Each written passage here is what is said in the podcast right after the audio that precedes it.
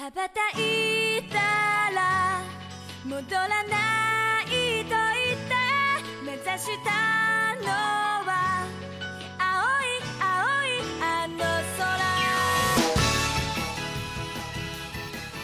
Fala, Tacanas Otaqueiras! Seja bem-vindo a mais um Otaqueira Cast, seu podcast favorito sobre animes, filmes e tudo mais que for oriental. E no episódio de hoje, continuando com o nosso especial de Shingeki no Kyoji, hoje vamos falar da quarta e conturbada temporada de Attack on Titan. E para me ajudar a falar dos Tatakaes dessa temporada, temos aqui com a vida que leva, deve ter só mais uns 13 anos de vida, Jana Rugido do Otaqueira Monteiro. Olá, pessoal. Voltei. E, cara, o Cone resumiu perfeitamente o meu sentimento nessa temporada. O Eren se tornou um pau no cu. E para fechar nosso esquadrão, temos aí que recentemente se tornou pai de mais um filho do demônio, o Mestre. Fala pessoal, aqui é o Mestre Carne. Ah, não. Agora você cai, baixou a bad aqui por culpa sua. Então, meus otakus e otakus, sem mais enrolação, prepare-se para descobrir o que tem além do mar, ofereça os corações para ver esse episódio mais uma vez, aumente o som e Tatakae hoje, Tatakae amanhã, Tatakae para sempre! E aí? Já faz quatro anos, Rainer. O quê? Espera aí. Vocês dois são amigos de infância. Isso não é verdade? Não é isso, Sr. Kruger? É sim. E nós temos muita coisa para conversar. Eu não sei nem por onde começar. Não é possível.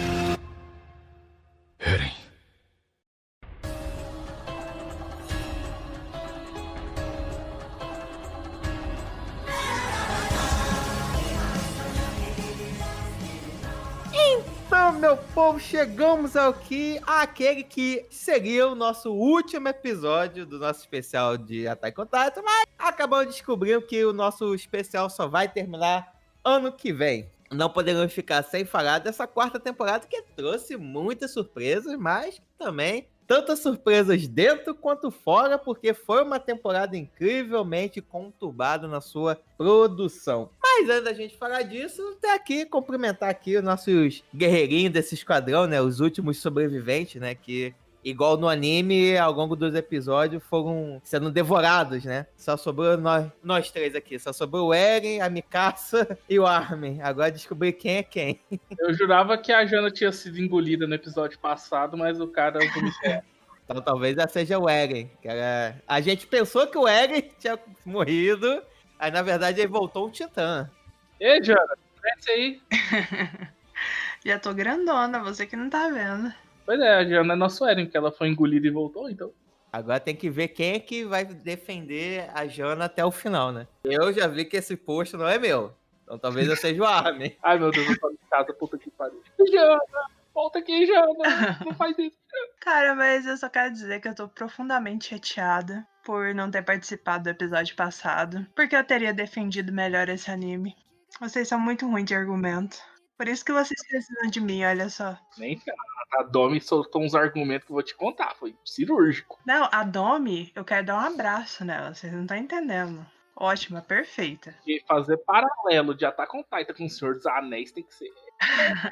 O bichão. pra Nossa, foi incrível. Foi incrível mesmo. Desculpa, Bia, mas tem que ser o bichão pra isso aí. Foi uma boa discussão, mas agora que é a quarta temporada, gente. Mas aqui antes da gente se aprofundar, eu quero poder tirar um elefante branco, melhor, um titã que é branco no meio da sala. Uma das polêmicas de treta foi que deu pra perceber que o traço, o traço e a animação mudaram drasticamente. Isso se deu ao fato aqui, só para contextualizar quem não sabe, a uma mudança dos estúdios. Até a terceira temporada. Era um estúdio que fazia, o estúdio It, e aí a quarta temporada, quem pegou foi o Estúdio Mapa, que em que só dar uma referência pro pessoal de um dos vários animes que eles produzem, mais recente que eles estão fazendo foi o Jujutsu Kaisen, que tá super mega hiper sendo elogiado pela sua animação. E aqui o pessoal já deu aquela torcidinha de nariz, inclusive muitos até chegaram a ameaçar os animadores do Estúdio Mapa. Cara, eu lembro que quando a gente gravou sobre a última temporada de saiu de Haikyuu, é, eu lembro que o Pet falou sobre essa questão de ter trocado de estúdio e que dá pra ver uma mudança na qualidade do anime, esse tipo de coisa. E eu não percebi. Eu percebi muito pouca coisa do que ele comentou. Mas dessa vez eu senti como se eu tivesse passado muito tempo sem assistir um anime, tipo, passei um ano sem ver um anime. E depois eu não tava reconhecendo tão bem, sabe? Porque eu tava muito tempo sem ver. Só que se passou só uma semana. Eu tinha acabado de assistir a terceira temporada. Chegou na quarta, eu não tava reconhecendo os personagens direito. Tava muito diferente, cara. Eu realmente. O pessoal lá fez um crossfit bolado, era então. Pois é, cara. E eu pensei assim, que era um, uma coisa, tipo. Porque eu não, não li sobre o estúdio nem nada. Eu não tinha essa informação que o, que o JF passou. Mas assim, o que eu achei é que eles tinham essa mudança para mostrar que eles não eram mais crianças. Eles tinham passado, passou um tempo, eles deixaram de ser criança, adolescente e se tornaram adultos. Mas, cara, era muito gritante a diferença, velho. É, tanto que, tipo, deu, é o que eu falo, tipo, o maior plot twist que eu já tive até hoje nesse. Todo o Attack on Titan nem foi, foi justamente descobrir que aquele moribundo lá é o Eren. Quando, tipo, o cara falou, Eren, eu falei, o quê? Ai, cara, mas eu achei ele legal, o novo visual deles. Não, sim, eu, eu, eu samurai, né? eu tava assistindo aquela coisa toda, não esperava isso de forma alguma, eu tava lá, tipo, beleza, tipo, cara de guerra, ok. Aí, e esse eu acho que é um, dos únicos episódios que tem cena pós-crédito, onde na cena pós-crédito o cara vira e fala, Eren? E eu, quê? Quê? Eu também, cara, eu fiquei bem chocada quando falou para o Eren. Eu só não gritei, porque meu filho estava dormindo aqui do lado, porque senão eu teria gritado, falado. Mas pra mim, esse pra mim, a quarta temporada pode, eu posso falar com propriedade, teve o melhor plot twist inesperado que eu poderia ter na minha vida. Só para o pessoal aí ter, e vocês também terem uma questão de comparação, normalmente um bom anime, para ele ser bem animado, ter aquelas animações que fazem você chorar, leva em torno de um ano ou mais de produção. Pra você pegar a galera, pô, produzir aquele anime pra ficar a animação, porra, bacana. Só em comparativo, entre a, a produção do filme do Demon Slayer Levou aí em torno de um ano, um ano e meio para conseguir fechar. Nessa brincadeira, nessa troca de estúdio entre o It e o Mapa, eles só tiveram nove meses para produzir 16 episódios. E ainda lembrando todo o contexto aí de pandemia. Então a galera realmente trabalhou a, basicamente a base do chicote. E o Estúdio Mapa é reconhecido assim por ser um estúdio que tira o couro da galera. Eu não achei ruim pra dizer a verdade. Só ficou diferente. Não quer dizer que é ruim. Só que assim, como eu já tava assistindo, tipo, eu tô maratonando. Eu nunca tinha. Eu tinha começado a assistir, parei e tal. Mas assim, eu assisti de verdade só agora. Então eu tava maratonando, então. Pra mim que tava maratonando, é uma diferença muito gritante. Aí entra, tipo, eu comecei a ler o mangá. O traço do mangá é muito ruim, velho. É muito feio. Então também é uma diferença muito gritante. Então, contanto que a história seja boa, por mais que tenha me incomodado no primeiro momento e eu fiquei muito perdida. Não sei se vocês se sentiram mesmo, mas eu fiquei muito perdida para reconhecer o, os personagens. É mais pelo nome e depois que a gente vai assistindo, a gente vai se familiarizando com eles de novo. Ah, é questão de animação. O traço da galera Tipo assim, o Renier mudou bastante, o Eren mudou bastante, a Mikasa também. Tem uma galera que realmente. Ai, a Mikasa ficou horrível, velho. Ficou, teve, ficou um pouco estranho algum. Mas no geral não me incomodou. A única coisa que eu senti falta é que quando a maioria dos titãs, né, foram 3D que fizeram, né? Aí quando você mete um 3D no meio do 2D, se não for uma parada muito bem feita, você perde muito peso da parada, né? Então, aquele peso de uma luta de dois titãs que quebrava tudo que tava em volta, não senti tanto, tanto aquele peso por causa daquele bonecão. Principalmente se o titã tinha muito peso, ficava muito na cara que era um 3D. Os pegados, você via tá, mas dava para disfarçar um pouquinho. O cabelo no fio não move tanto, ficava aquela coisa, tinha uma peruquinha ali com bastante laque, mas é isso. É porque foi aquilo. Eu até cheguei a comentar um pouquinho no, terceiro, na, no episódio passado que as lutas em si, que eram atrativo e tal, ao meu ver, acaba, a, a, importância delas, em muitos momentos, ficou secundária. Eu estava muito mais interessado nos diálogos e nas atitudes dos personagens nas suas formas humanas do que propriamente na porradaria e do fatiamento de titãs. Como eu estava nessa vibe, passou batido. Mas eu fiquei feliz que, pelo menos no final, o Eren voltou a ser um titã 2D. Então me deu esperanças que esse finalzinho talvez eles acessem a parte da animação. Cara, mas nada me incomodou mais do que a terceira temporada. Aquele titã gigante lá, que era uma geleca praticamente, ficava arrastando a cara. Nada me incomodou mais que aquele titã. Ele ficou horrível, horrível. E o, o titã colossal também, no final ficou muito estranho, sei lá. Não, e era não gostei. Então, eu acho que foi tão ruim esses da terceira temporada que espanta mais. Então não me incomodou. Assim, eu concordo a questão de as lutas que eram o foco principal agora já não tá mais em foco, mas faz sentido, né? Porque agora a gente tá. A gente já vai partir pro anime, assim? Ah, já, já tiramos o Titã Branco da frente. Então tá bom. É porque agora é o momento da gente entender o contraponto, né? O outro lado da história. Então, eu tava muito curiosa, pra caramba. Porque assim, por mais que a gente via tudo do ponto de vista do pessoal da ilha, né? Com certeza tinha um outro ponto de vista que a gente ia entender quem que era o vilão da história ou não, né? Ou se não tinha vilão, ou se todo mundo era vilão. Então eu tava muito curiosa para entender o outro lado da história. E foi muito interessante, cara. Eu achei muito massa. Foi meio confuso, porque eles fizeram uma costura de linha temporal lá, que se você não prestasse atenção, você ia se perder bonito nesse anime. Eu torço para que essa costura foi proposital, porque, tipo, eles jogam um negócio ali na tela para você pensar, beleza, passado, mas quando você tá vendo é mais presente, é mais é futuro do que você tava assistindo, que agora é o presente, entendeu? Isso pois é.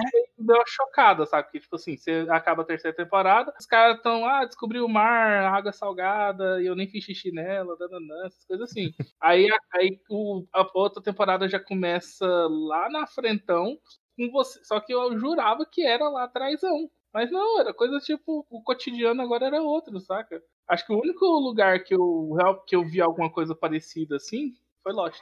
Passaram três anos os acontecimentos pois é. da terceira temporada. Quatro anos. Três, quatro anos. Eita. É uma ah, Copa do Mundo. Tem muito que foi quatro anos. E, cara, é, no começo, isso me atrapalhou muito pra assistir. Porque eu não tava entendendo porra nenhuma. Aí depois que eu percebi, ah, tá, eles estão contando a história, não estão contando de forma linear. Tem que prestar atenção porque é, conta primeiro passado, futuro, presente, se enrola todo. Aí depois que eu entendi isso foi mais de boa, porque aí eu me conectava elementos que me faziam entender em que momento da história na linha temporal eles estavam. É por isso que veio o meu maior choque. Tipo, o meu maior choque dessa temporada, quando falou que o, o convalescido da guerra lá era o Eren, veio mais ou menos por isso. Porque, tipo, até esse momento de revelar que o bichinho era o Eren, eu jurava que aquilo lá era tava contando o passado, a história de como, por exemplo, outras pessoas herdaram os titãs primordiais, entendeu? Tipo, eu falei, ah, então, tipo, é passada essa menininha aí, e ela vai perder o titã tal pro Renier, essas coisas assim. Até que finalmente mostra o Eren, fala, pera, Eren? Esse é o Eren? E de repente eu, ah, peraí, eita, então pera, então se ele é o Eren e esse menino tá convivendo na mesma época que ele, então tudo que eu assisti é no presente, no novo presente, que é o futuro uhum. da temporada. Mas no início tem o Renier, gente. Como assim? Vocês confundiram eu não nessa reconheci parte? ele. Eu não reconheci de forma alguma. Eu, eu, até reconheci, mas tipo, eu até sabia que era o Renier, só que tipo, eu achei que era o Renier pré-guerra, entendeu? Eu falei tipo assim, não sei. Ou então é outro carinha ah, que herdou, herdou o nome do cara e também tinha o nome de Renier, saca? Tipo, igual a Ymir tinha o nome de Ymir. Eu não, não lembrei que o nome dele. Eu não me ativo a nomes, basicamente. A gente tá maratonando eu não me apego a nomes, tirando os principais. Mas, cara, realmente ficou muito. Ele ficou muito diferente o traço. Uhum. Não é só questão de ter se tornado adulto. Tava muito diferente. Ele eu não reconheci, eu achei que era outra pessoa. Aí eu também eu caí na mesmo, no mesmo erro que o Master. Achar que tava contando o passado que eu achei que ia aparecer o pai do Eren lá, porque era contando o passado e tudo mais. Em algum momento até o pai do Eren aparece, mas é um pouquinho mais pra frente. É, mas não é do presente também. Essa questão da linha temporal foi bem confusa mesmo. Assim, é, foi proposital, então não foi mal feito. E depois de um tempo você Acostuma. começa a acostumar. Mas assim, tem, como tem muito personagem, muito personagem novo, prestar muita atenção, você se perde muito fácil.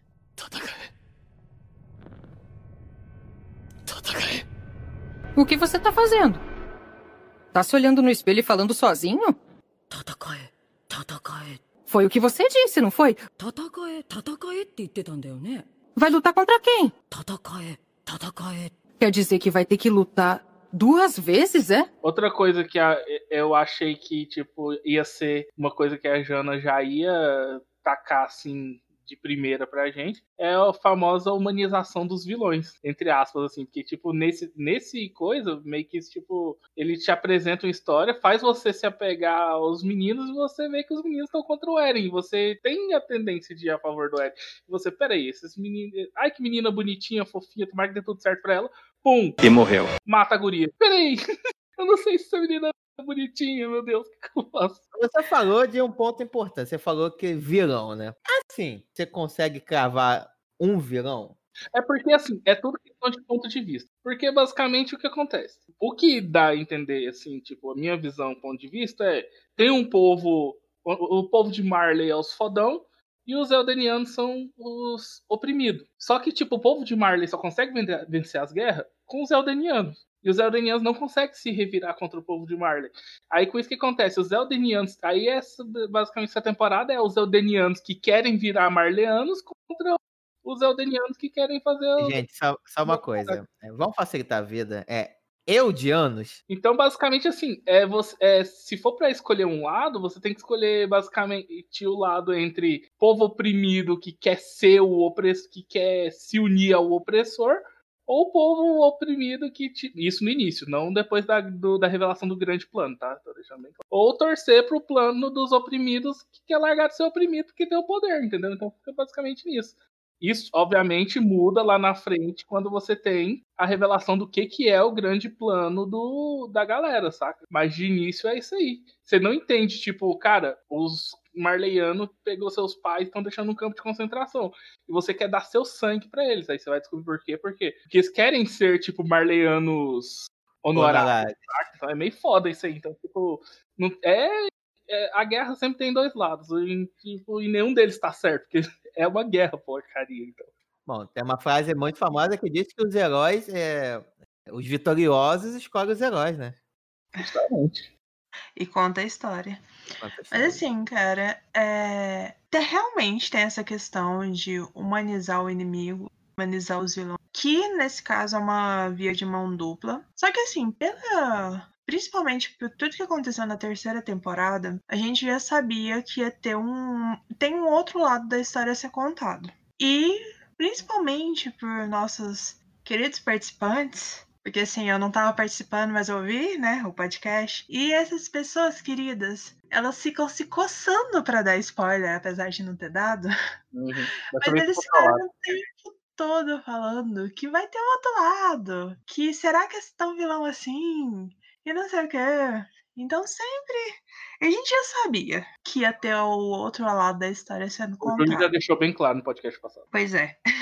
então eu já sabia que isso ia acontecer. E a gente, pela história, toda a história contada na terceira temporada, a gente sabia que, na verdade, eles não eram tão vilões assim. Porque dos dois lados tem os filhos da puta. Que estão tirando vantagem de toda a situação. Dos dois lados. Mas assim, não tem vilão de verdade entre essas pessoas que sobre os núcleos que as histórias estão sendo contadas. Eu ainda tô meio cabreiro com a Eren, porque não entendi nada desse Rever 3 que deu nele. Ele se tornou uma pessoa completamente diferente. Mas é necessário.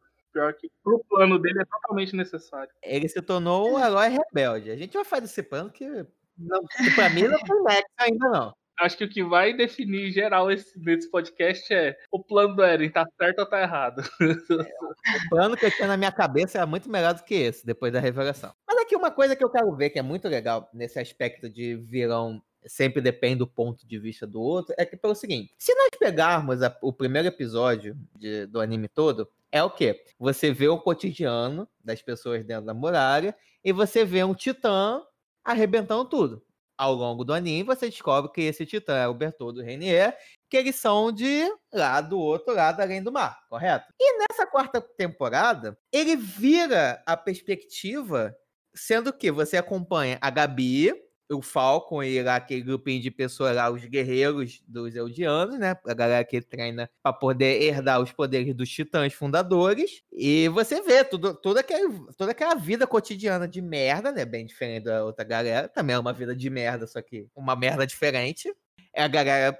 é, O pessoal lá de Marley, eles usam os Eldianos como bucha de canhão, o pessoal pra morrer na linha de frente mesmo. É Você vê, você vê a Gabi que é fodona. Você vê que, pô, com certeza a Gabi vai se tornar uma próxima guerreira. Você tem um super momento fofinho, que é o festival que tá rolando. E no final de tudo, que tem esse momento cotidiano acontecendo. Quem é o titã que invade a parada toda? É o Eren. E de as mortes que acontecem são bem parecidas como aconteceu lá no primeiro episódio. Aí você vê que, caralho, o meu herói morreu de overdose? O que, que aconteceu? O meu herói aqui tá virando o vilão da parada? Então, cara, é porque te- tem um ponto mais importante sobre, além dessa humanização do vilão, que é a demonização do inimigo.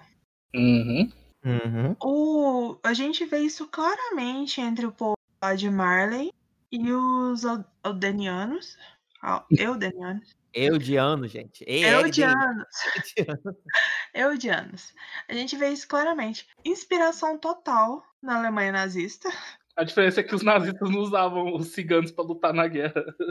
Que n- eh, não viramos titãs, senão talvez usasse. Mas você vê que os próprios eudianos têm isso internalizados neles, que eles cometeram, os ancestrais cometeram um pecado tão gigantesco que faz com que eles tenham que sofrer tudo que eles sofrem para expiar esses pecados. E o, o pessoal de Marley trata eles pior que lixo. Então, para eles, eles são os filhos do demônio. E o pessoal da ilha é pior que todo mundo. Porque eles são, sei lá, o próprio demônio. Eles são um demônio encarnado. Os pais do demônio.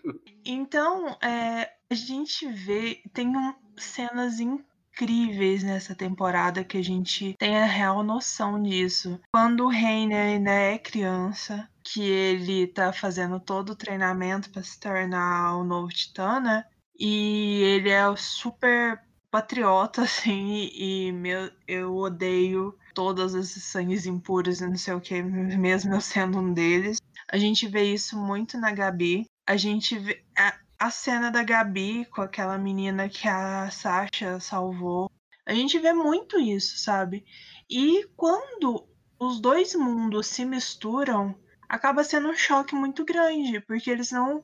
Tá tão internalizado isso em todos eles, da demonização desse povo, que tirando um grupo específico que é meio que a revolução, eles não nem cogitam a ideia de que aquilo lá não faz sentido.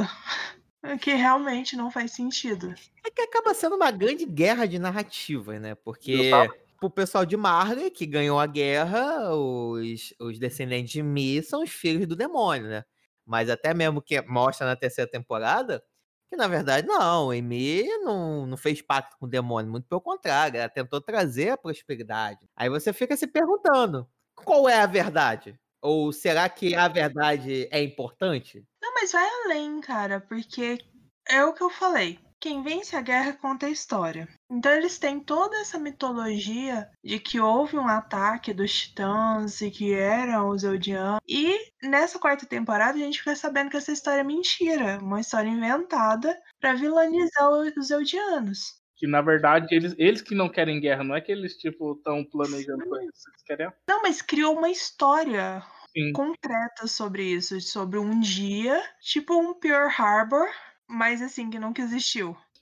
Tiraram até o herói matador de titãs. Isso, que. Cara, a história é completamente diferente. E assim, eles criaram essa narrativa pra poder vilanizar esse povo. E a gente já viu isso acontecendo várias vezes no mundo. Mano, é por isso que eu acho essa, essa temporada tão emblemática, porque, cara, se você ainda tinha dúvidas se tinha algum paralelo com a realidade, tá escrachado na sua cara. Você não tem como negar. Putz, é só você conhecer um pouquinho de história. Tem quem nega, né, gente? É, hoje em dia tá complicado, né? Mas enfim, né? Ai, ai, bizarro. Ai, nossa, se a gente entrar nesse papo, puta que pariu, dá episódio à parte. Ai, vai, a gente vai ficar passando raiva aqui.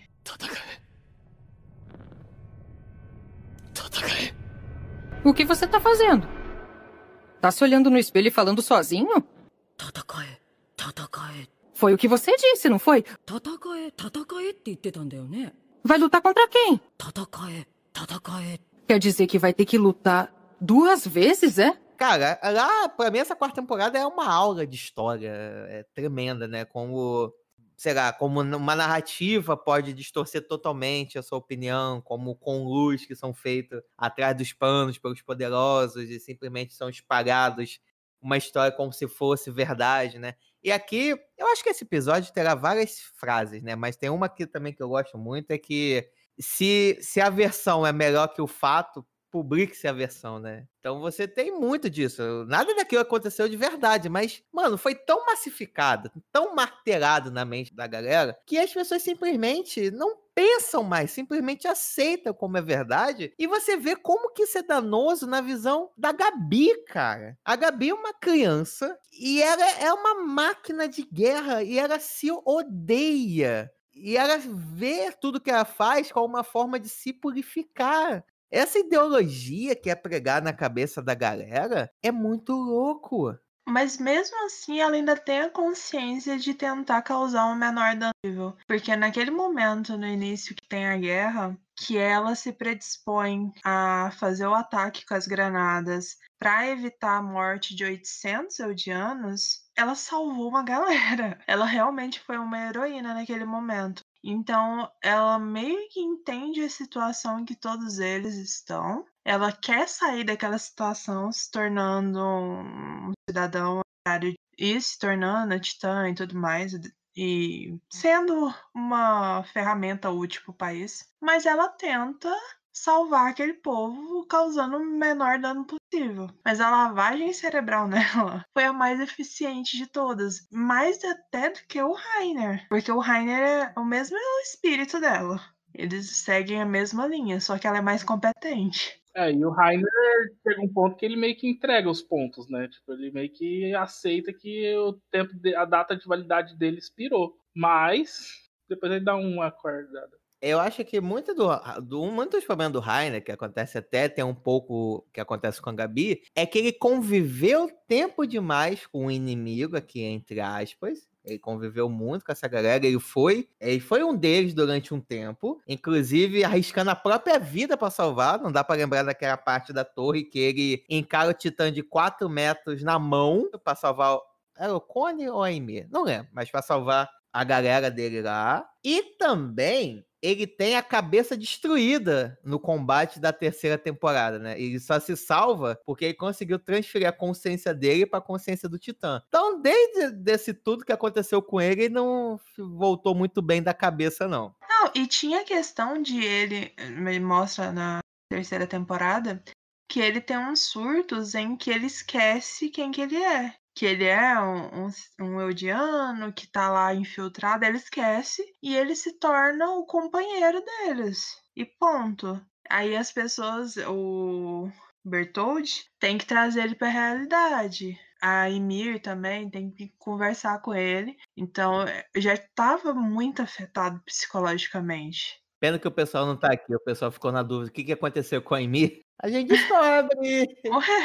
Eu fiquei com dó, cara. Virou aperitivo. Ah, Mas assim, tipo, eu fiquei numa dúvida. Tipo, a Ymir era a mandíbula, certo? Certo. Aham. Então aquela coisa que a mandíbula tem, aquela estrutura dentária lá é artificial, não é do Titã, porque o outro mandíbula é muito mais foda com aquela, literalmente com aquela mandíbula. Não, depende da pessoa que se tornou o Titã. Então, o Titã, quanto mais preparada é a pessoa, por isso que tem todo esse processo seletivo das crianças lá. Quanto mais preparada é a pessoa, mais eficiente é o Titã. E a gente até vê o. O, o, o doutor lá que tre- joga bola com o Zack, ele fala que ele é, ele é o, o homem primata lá. E ele fala que é- ele é totalmente inútil numa guerra. Sendo que ele seria, com aquela mão catapulta lá, ele seria extremamente eficiente. Mas ele fala que ele entrou lá pra linha de pesquisa. Então, pra guerra, ele não serviria. Sendo que os outros homens primatas que a gente viu, eles são bem eficientes numa batalha. Eu achei o Mandíbula um dos titãs mais foda. Obviamente não é o titã mais foda de todos, né? Porque o martelo de guerra vai se danar. Aquilo ali é muito bom. Ele é o lanterna verde dos titãs, véi. Aquele martelo de guerra ficou muito massa, Pô, velho. Essa merda, velho. Tipo. E colocaram ele mó bosta, tipo, não durou dois episódios. Ser tipo o chefão final pro Eren, tipo, ah, e agora? Martelo de guerra, o que você vai fazer? ah, eu achei muito cocôzão, mas apesar de que eu quero bastante ver o Eren usando as habilidades martelo de guerrícias. E eu achei que ele ia usar naquele momento. E não, acho que precisa de um tempo pra ele pegar o jeito, sei lá. Pra endurecer, ele passou um tempão, então provavelmente vai precisar de um É, tem que digerir a comida, né, gente? Pô. Ele não tem sistema digestivo, então não vai digerir porra nenhuma. Ah, mas tem que absorver, tem que fazer alguma coisa. Algum processo acontece.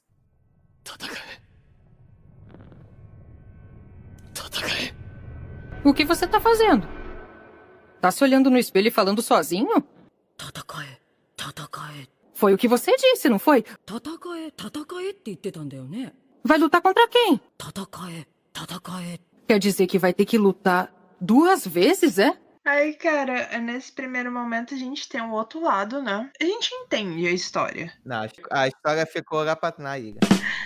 É uma aula de história sobre a história deles também, né? Porque a gente conhece Marley, a gente conhece os, os Eldianos, a gente co- descobre que existe essa ilha paradisíaca que é onde se passa as três primeiras temporadas. E a gente vai entendendo melhor como tudo acabou do jeito que tá agora. E é muito interessante. Eu acho assim que essa primeira metade Pra quem não tá tão interessado em entender a história de tudo que tá acontecendo, deve ter sido um pouco chato. Apesar de que teve cenas de lutas boas e toda esse, essa reviravolta do Eren deixou super com a pulga atrás da orelha, né? Eu fiquei impressionado como que a galera saiu de cavalo e corda pra ficar tecnológico em apenas quatro anos. dirigível e arma semiautomática. Não, o dirigível eles roubaram de Marley, né? Mas eu achei muito foda a nova roupa. eu ia falar armadura, mas não é. Traje, esse é o termo certo. É, o novo traje deles. Nossa, muito legal, cara. Muito legal. E agora com arma matam humanos. Então, mas aí depois que tudo estourou e eles descobriram que eles não fazem mais parte da vila, eles começaram a fazer conexões com o mundo exterior. Então teve essa questão do de Eldianos que foram. é, acabaram indo pra lá, traíram o pessoal de Marley e foi ajudar. Traíram o movimento. Traiu o movimento. E também encabeçado pela Helena, né? E teve também os orientais, que aí a gente descobre um pouco da história da Mikasa, um pouco mais da história da Mikasa, né? Que ela tem uma origem. Oriental. E do Levi Não, também, né? Que o. Levi. É a Kerman também. Não, é, ela tem uma linhagem nobre. Então a gente descobre que ela é muito importante pro Suzuko, o povo dela. Aí já tá pedindo muito. Aí. Aí você pulou um pouquinho. Ah, é porque tem uma, a evolução deles, a evo- evolução tecnológica, porque eles estavam 100 anos atra- atrasados, né? Eles ainda eram bem, ainda estavam Na Idade Média, enquanto a galera tava no industrial. exatamente. Então eles tiveram pouco, quatro anos para evoluir 100 anos. Tá parecendo um JK, evoluir 50 em 5? Ele foi mais eficiente que o JK, cara. Mas eh, teve essa ajuda do pessoal de Marley que traiu o movimento. E teve essa ajuda do único outro povo, outro país que ajudou foram os orientais, que usaram a, a Mikasa como desculpa, mas na verdade eles só queriam o que tinham para oferecer naquela ilha, que era o gás que eles usavam para abastecer aquelas armas que eles usam. Olha que bonito. Gelo explosivo. Isso, porque eles queriam explorar o gelo explosivo. Carvão, Cara, né?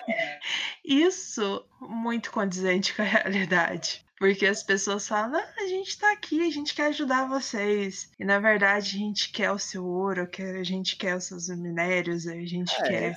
Fala muito da- das relações diplomáticas entre países, né? Porque, bem da verdade, um país só tende a ajudar o outro quando tem algum interesse, né? Principalmente naquela época onde eles estão, né? Por mais que tenha muita referência, assim, de Segunda Guerra, se fosse para posicionar eles no tempo, eu botaria eles muito mais numa bela época ou já numa Primeira Guerra Mundial, pela tecnologia que é apresentada ali. Existe uma forte industrialização, mas a tecnologia ainda está avançando ainda.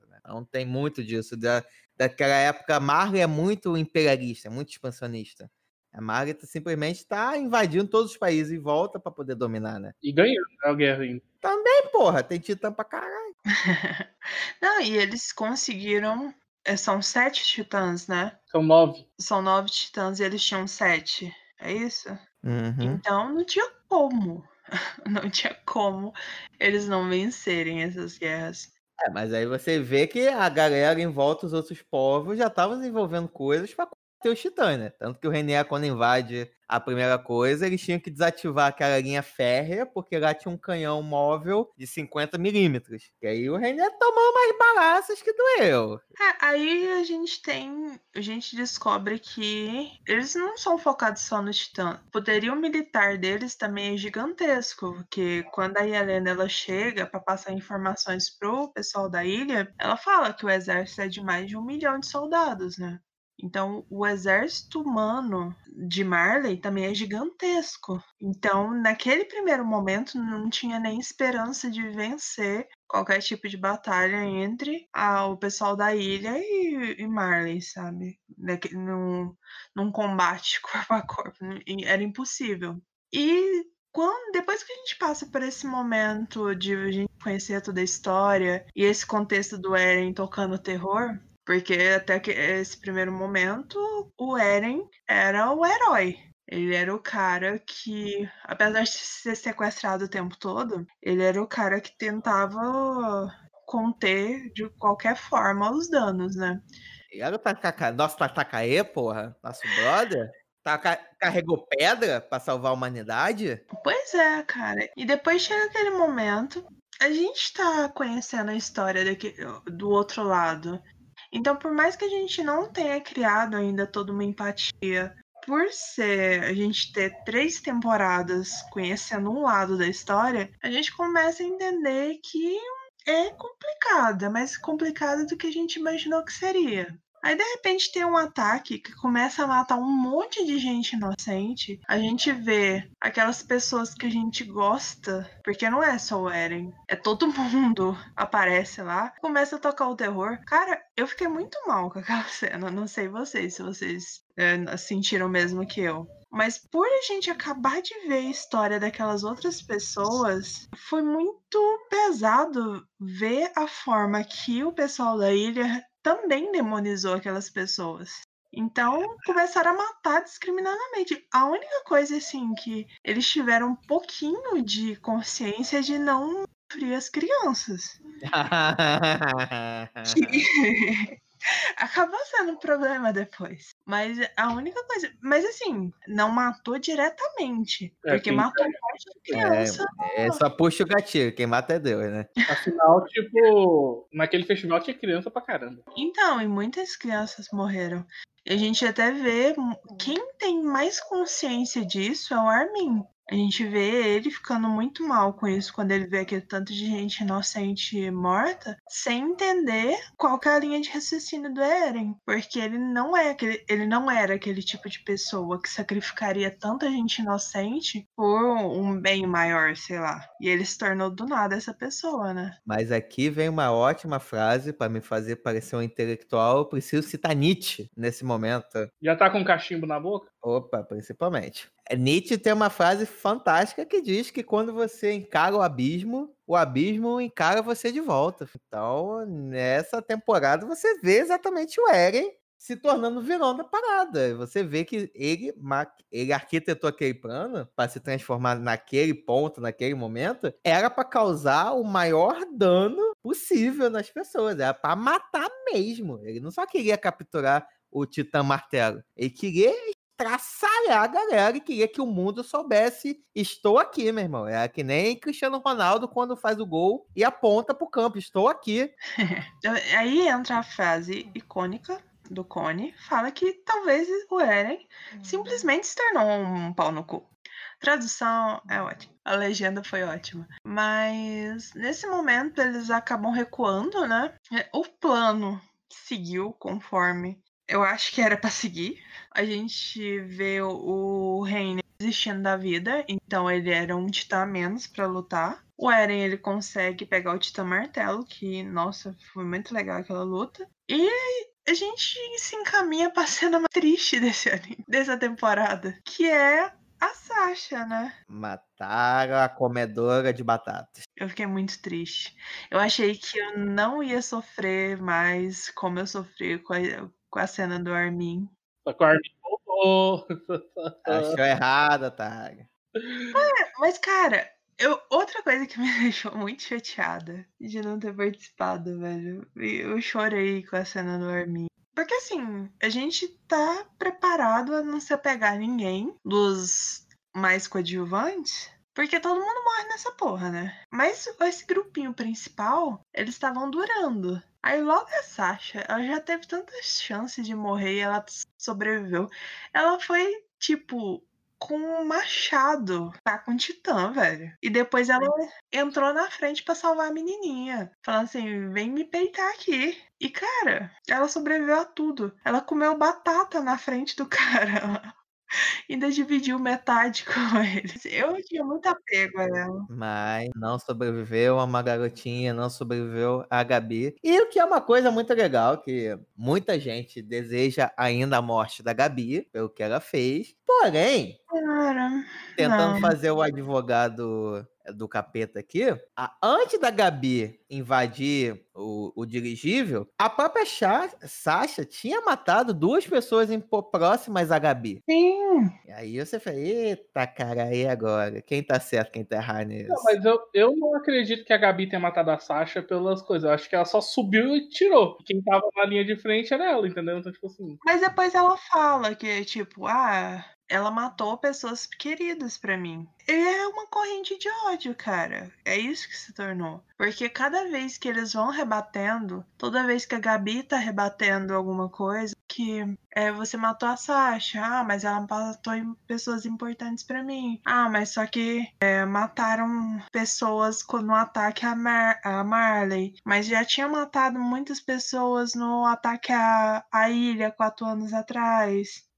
É legal que, tipo, eles vão fazendo isso, né? Ah, você matou a Sasha, ah, mas ela matou gente, vocês mataram um monte de gente lá. Ah, mas morreu um monte de gente na coisa, mas morreu um monte de gente na cidade. E morreu gente na cidade. isso vai Fica, 100 anos Isso vai levando até que a, a Gabi. fica nessa putaria. Até que a Gabi tem o último argumento. Mas vocês são filho do demônio. Exatamente, cara. É porque tá tão enraizado isso nela. Por isso que eu não acho que tem que matar a menina. A convicção dela é muito grande sobre isso. E o mais engraçado é que eles têm o mesmo sangue. Isso que, isso que é o pior de tudo. Porque, tipo, se ela fosse uma Marleyana, dava pra dar entendida. Tipo, Marley, tudo mais, a gente sente nojo de vocês. Tipo, porque o nojo que ela tem, eu não vou sentar numa pessoa que tem o sangue do capeta. Caralho, velho, você tem o sangue do capeta. Não é porque você virou uma guerreira, pôs uma faixa vermelha no braço, que seu sangue foi purificado, entendeu? É meio foda isso aí. Mas pelo que eu entendi, é, as pessoas que ficaram lá em Marley foram meio que colonizados lá. Eles são, tipo, pessoas que se arrependeram, então tentando se redimir. E as pessoas que fugiram, fugiram, entre aspas, pra ilha, são pessoas que não acham que tá errado. Isso eu não entendi bem porque que eles têm tanto ódio dessas pessoas da ilha. Mas é como se aquelas pessoas fossem mais filhas do demônio do que eles. Mas isso faz total sentido, né? Porque a galera que você é, coloniza, você controla dizendo o seguinte, ó, tudo que estão fazendo por- em com vocês é porque vocês pecaram no passado, então vocês estão sofrendo por causa disso. E a Uhum. galera que não tá no controle, você precisa demonizar pra fazer o seguinte, ó. A galera que não tá aqui, eles são bárbaros, eles são demônios, eles não são o quê? Não, não foi isso mesmo. Eu, eu, porque eu não entendi bem essa parte. É porque assim, voltando 100 anos, quando o rei Fritz ele foge e, e monta as muralhas, ele faz uma ameaça a Marley, que é depois a gente vai descobrir que é o rugido da terra. Que são os titãs que Aham. estão dentro da muralha. Então, de certa forma, Marley ainda tem medo dessa ilha. Porque a qualquer momento Ah. alguém poderia ativar esse poder e terraplanar Marley. Isso, porque se alguém re- reativasse esse poder, basicamente todos os titãs que estavam na muralha iam pra cima ali da galera. O motivo de Marley não ter atacado a ilha várias vezes era por causa da ameaça do rei Fritz. Então, realmente, eles tinham a visão de que ele não, eles não tinham se arrependido e não estavam tentando espiar pelos seus pecados, é isso. Enquanto os Eldianos que estavam em Marley, eles se submeteram a Marley para tentar se purificar de alguma forma. Tipo assim, não se submeteram. Eu acho que basicamente eles estão lá como. que eles moram no campo de concentração. Eles estão lá porque eles não têm como realmente se rebelar. Porque, tipo assim, eles são os únicos que podem virar titãs. Os marleyanos não podem, mas os eldianos podem. Mas os únicos que conseguem virar titãs conscientes estão sobre o domínio de Marley. Tipo, Marley consegue dominar os únicos titãs conscientes. Se eles virassem titãs, ia virar aquele titã bobão lá. Que só sabe fazer comer e vomitar. Então, assim, eles são basicamente uma nação que está dominada sobre um campo de concentração. Eles Muita gente tem essa visão de que eles são realmente culpados. Isso, porque eles sentem culpados porque, tipo, eles são pregados pra ele desde criança que eles são do sangue ruim. E que eles só existem na face da Terra pela bondade de Marley de deixar vivo. Então eles têm que meio que ser grato a Marley por estar vivo ainda, entendeu? Então meio que eles ficam com essa coisa. Nós somos inferiores, mas Marley tá deixando a gente vivo. Tanto que a maior honra pra eles é ser o quê? Marleyano honorário. Isso ou é ser um titã guerreiro ou ser da família do titã guerreiro. Porque eles acreditam que, sendo desse pessoal do exército aí, é, do Marleyano honorário, acaba que aí os Marleyanos vão ver eles como iguais. Que a gente vê que não é o que acontece quando, tipo, o cara descobre o pai dele lá, né? E também é parada, pô, são 100 anos, o pessoal de Marley ma martelando ideologia, falando, vocês são filhos do demônio, vocês são filhos do demônio, vocês são horríveis, vocês só estão vivos por causa da, da nossa bondade, então vocês precisam ser gratos, que nananá, que nenené, que badadá. É aquilo, 100, é 100 anos de ideologia. Colocando na mente do pessoal que, ó, seu povo é tão ruim que esse rei tá lá na ilha dele. E a qualquer momento ele vai acordar todos os titãs que estão dentro da muralha e terraplanar a terra. Aí vai ter a terra plana de verdade. O pessoal de Marley também, eles sempre aprenderam desde sempre a demonizar os Eldianos. Ah, mas só que assim, por mais que a gente tente ver, eh, toda a história tem dois lados e tudo mais, eu, tenho- eu quero que todos os adultos de Marley se explodam. É, também. Porque é uma concentração de filho da puta. Uma coisa é você achar que a pessoa tem essa convicção. É, eles são, tem uma história complicada, são um sangue meio impuro, assim, não sei o quê.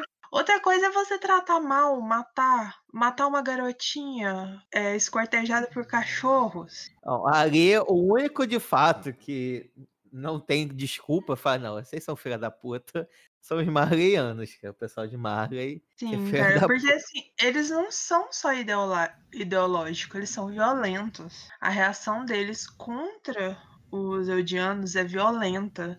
Então, cara, se exploda essa porra toda. Aí, mais uma vez, aí vem as aulinhas de história, você vê o que, que a Inglaterra fez, o que, que a Alemanha fez, o que toda grande nação já fez É. no passado e, em certo grau, continua fazendo até hoje, né? Não, e eu super imagino, assim, tipo, por exemplo, teve um ponto onde teve bombar- bombardeamento de titãs. Tipo, a galera transformou geral em titãs e soltou do dirigível, saca? E o pior é saber que, assim, provavelmente a galera tava lá de forma meio que voluntária, sabe por quê? Porque queria que Marley ganhasse a guerra lá pra eles poderem ter acesso aos Paranauê e tudo mais. Então, tipo assim, ó, eu vou virar titã e vou me tacar lá embaixo.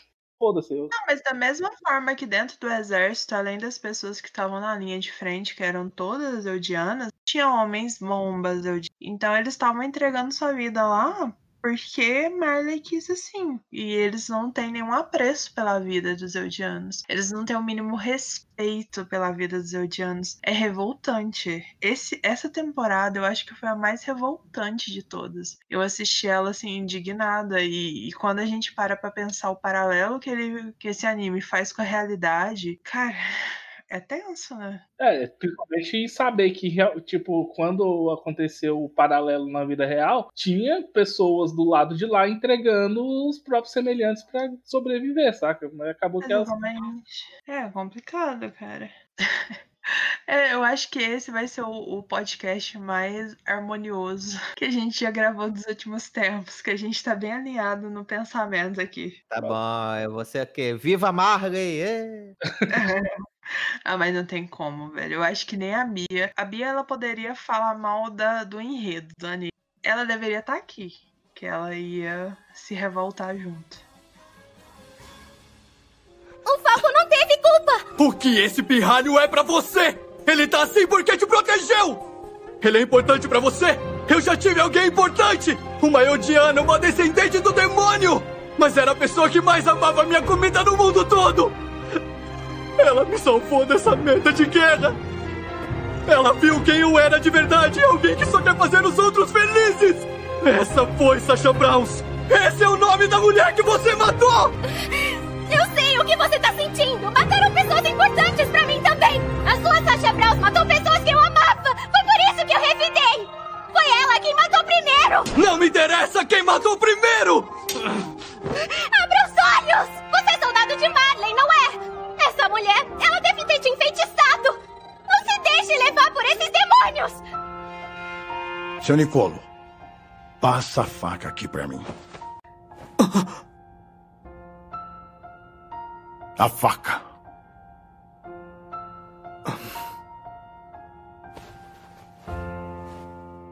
Em contraponto, a gente tem também tudo que tá acontecendo, as novidades na ilha, né? Eles começam a se tornar mais tecnológicos, eles começam a se abrir mais pro... descobrem que tem como se abrir para o mundo, começam a se abrir para o mundo. A gente vê a Range que ficou no como comandante, né? Mesmo sem querer. Com certeza sem querer. Eu só queria fazer umas pesquisas.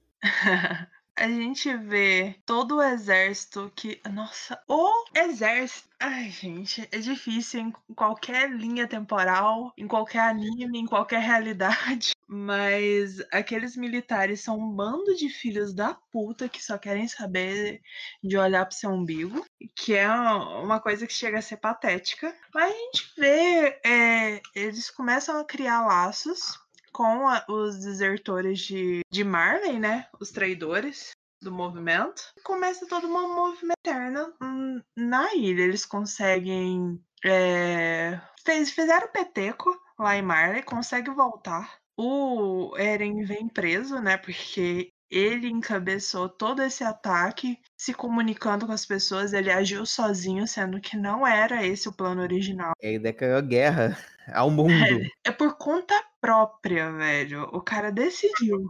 Peraí, peraí, peraí, peraí, que, tipo, eu entendi diferente. Eu entendi que, tipo, o negócio, tipo, dos desertores, que foram, tipo, foi no, na, no presente da temporada passada, e a invasão foi depois. Foi tipo quatro anos depois dos desertores estar na ilha. Sim. Mas no caso, o Eren, ele sim por conta própria. É, porque do jeito que você falou, parecia que tipo os desertores apareceu depois que eles fizeram todo o PT na ilha. Ah, não, não.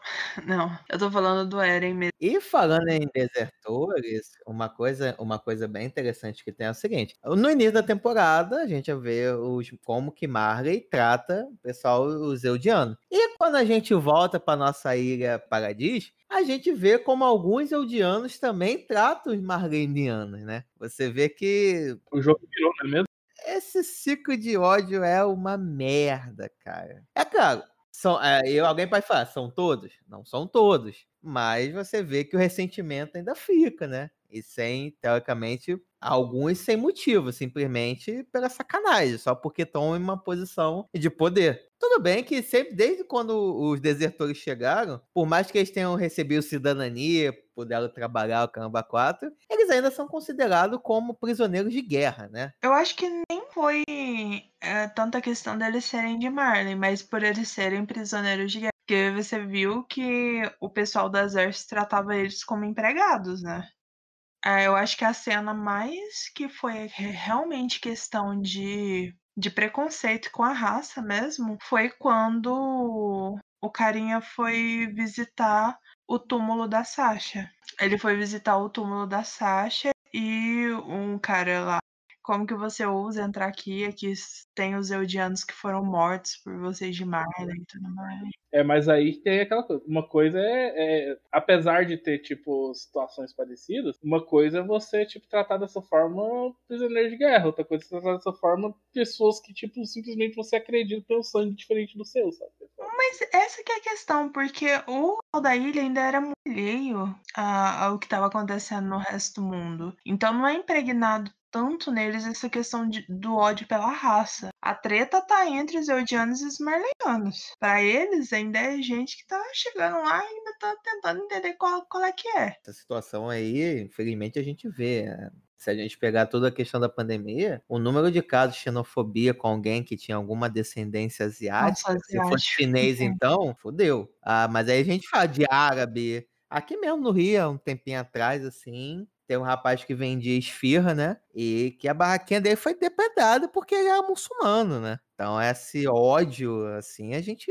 faz parte, infelizmente, da humanidade, né? A humanidade vê o outro diferente e coloca nele a culpa do mundo, né? E sendo que o cara, mano, é tão brasileiro quanto você, tá tentando ganhar vida como você, tá se adaptando como você, mas aí você desfez seu ódio só porque ele é o diferente. É, eu, eu tava vendo esses dias uma menina, ela ela é americana, só que ela é descendente de coreano, se eu não me engano. Mas ela nos Estados Unidos, ela é americana. E ela andava no, na rua, né? Com a câmera na cara e tudo mais. Pessoas agrediam ela na rua, velho. Tipo, de ou caras abraçar ela, super nojento, sabe? Ou então empurrar ela, cuspir nela, cara. Bater na câmera. E, tipo, era desesperador ver a menina chorando, sabe? Porque ela é americana, ela fala inglês, viveu a vida dela inteira lá. E só por conta de uma descendência ela estava sendo hostilizada na rua. E é, uma, é muito tenso. E a gente vê esses exemplos em todo lugar, infelizmente. Aqui no Brasil é terrível também. A gente tem essa forma de ser um país acolhedor é o caralho. E tanto caso de xenofobia que anda acontecendo.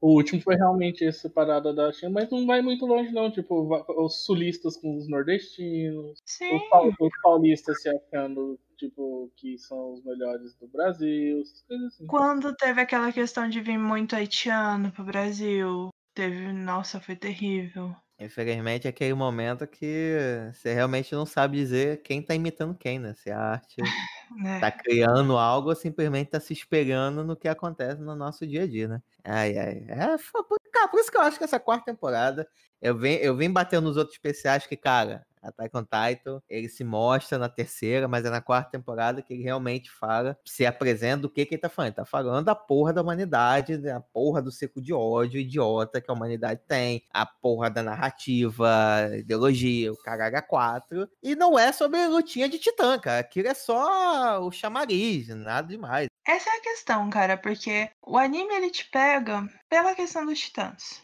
A gente, eu fiz muito essa comparação da com Fullmetal Alchemist, porque essa questão militar em todo anime que tiver é, essa presença militar vai ser a mesma coisa. Cheio de filho da puta.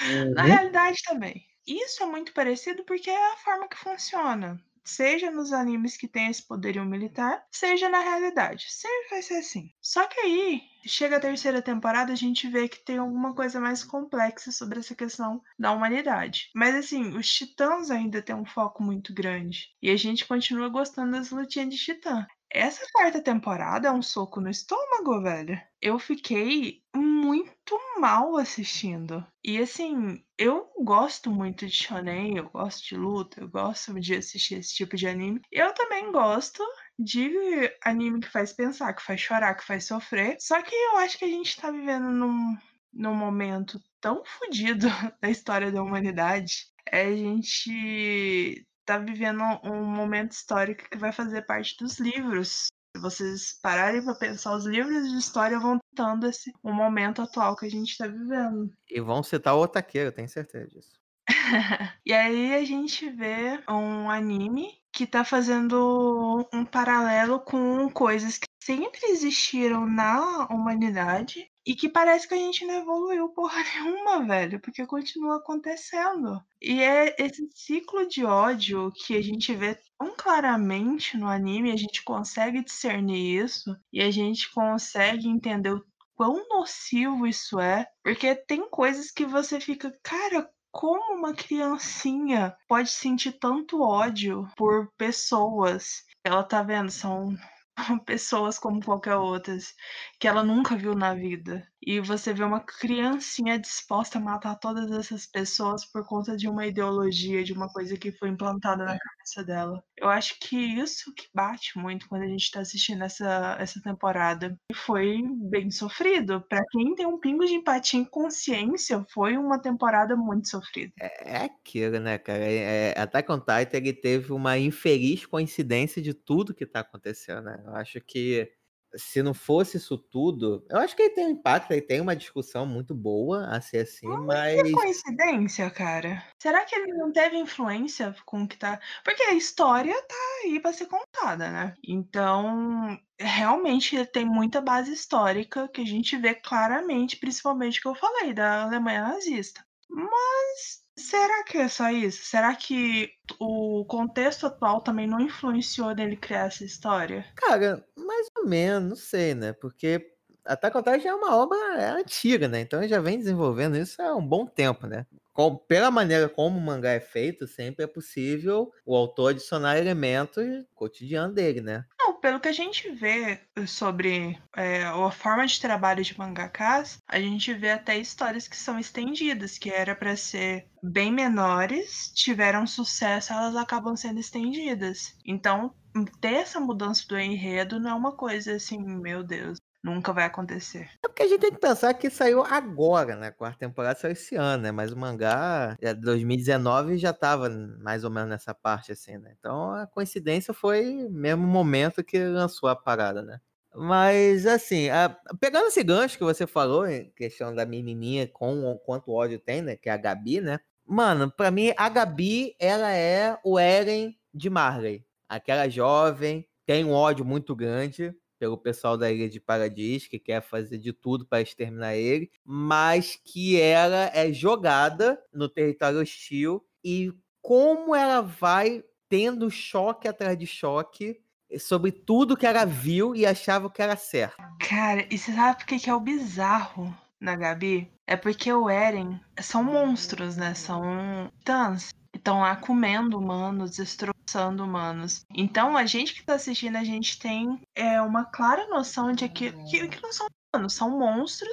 E que esse impulso do Eren de querer matar todos esses monstros é totalmente justificável. Mas aí a gente vê a Gabi com esse mesmo pensamento do Eren, com essa mesma energia de querer matar todos, mas são todos humanos, sabe? E o mais legal é o choque da Gabi, porque, tipo, a Gabi tem na mente, não. Ali só tem demônios, ali só tem demônios. Ela chega, ah, chega aí, come com a gente essa comida, a gente divide com vocês. Se vocês quiserem. Seu pai meio que abusou de vocês, né? Beleza, pode ficar aí com o tempo que vocês quiserem. Se vocês quiserem trabalhar, a gente trabalha com cavalos, papapá. Tipo, vocês estão bom, eles estão fingindo que são bonzinhos. Aí vai continua, ainda estão fingindo que são bonzinhos. Ela não aceita que tipo o pessoal tem empatia e bondade, por quê? Porque ela foi ensinada que o pessoal da ilha é tudo uns pau no cu. Mas eu acho que pra, é, nessa, nessa questão da Gabi, aquela cena da menina que foi salva pela Sasha, ela foi muito emblemática, cara. Como o destino pode ser zoeiro, né? Tanta família pra achar, foi achar logo a família da Sasha. Uhum.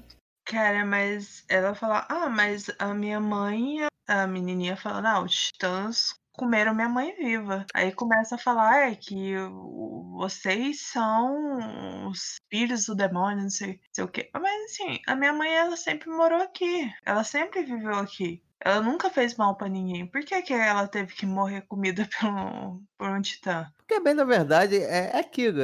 Ela só repete uma coisa que é dita. Ela nunca refletiu sobre ela. Simplesmente aceitou que é porque é, porque é mesmo. Ela nunca parou. Falou, mano, mas como assim, filho de demônio? A galera não fez nada pra isso. E você vê na gata dela, acho que, por mais que o pessoal tenha implicado assim com a animação, eles capricharam nos olhos. Uhum. Os olhos da galera, nossa, transmite muita emoção aqueles olhos dessa temporada. mano. E você vê ela, mano, ela tendo uma batalha mental com tudo que ela aprendeu, com, com o que ela tá vendo, com o que ela tá vivendo. Caralho, cara, esse é um demônio, mas como assim? Estão me tratando bem e tal. E até mesmo, eu acho que a cena mais foda de todas é a cena do restaurante. A cena do restaurante, quando é, com o pai da Sasha, Mano, é uma parada fantástica, porque você vê, tipo, é só pra, só dar um contexto aqui pra galera, porque o que acontece? O Zeke acabou traindo Marley e tava indo pra Paradis pra poder executar um plano junto com Eren. Só que o que a galera não sabia é que eles dois por trás dos planos estavam executando um plano para poder tomar o poder, porque o Eren ele passa a ser um herói rebelde de guerra, né? E ele consegue arrastar um monte de gente que começa a acreditar que a parada é revidar, é atacar, é pagar com a mesma moeda. E ele começa a dar um golpe dentro do exército. E nesse meio tempo, quando o golpe começa a ser executado, a, a gente acaba descobrindo, a família acaba descobrindo que quem matou a Sasha foi a Gabi. E nisso tem uma das cenas mais tensíssimas de toda, que é o Nicoro meteu-lhe uma garrafada, ou melhor, ia meter uma garrafada na cabeça da Gabi, só que o Falco entrou na frente. Será que o Falco é a nova Mikasa? Talvez. E quando o pai da Sasha descobre isso tudo que o Nicolo conta pra ele e dá uma faca, e você pensa, é agora. É agora que vai passar a lambida, vai passar a peixeira na Gabi. E ela fala: Não, cara, isso não adianta de nada. Na verdade, foi a Gabi que não saiu da porra da floresta.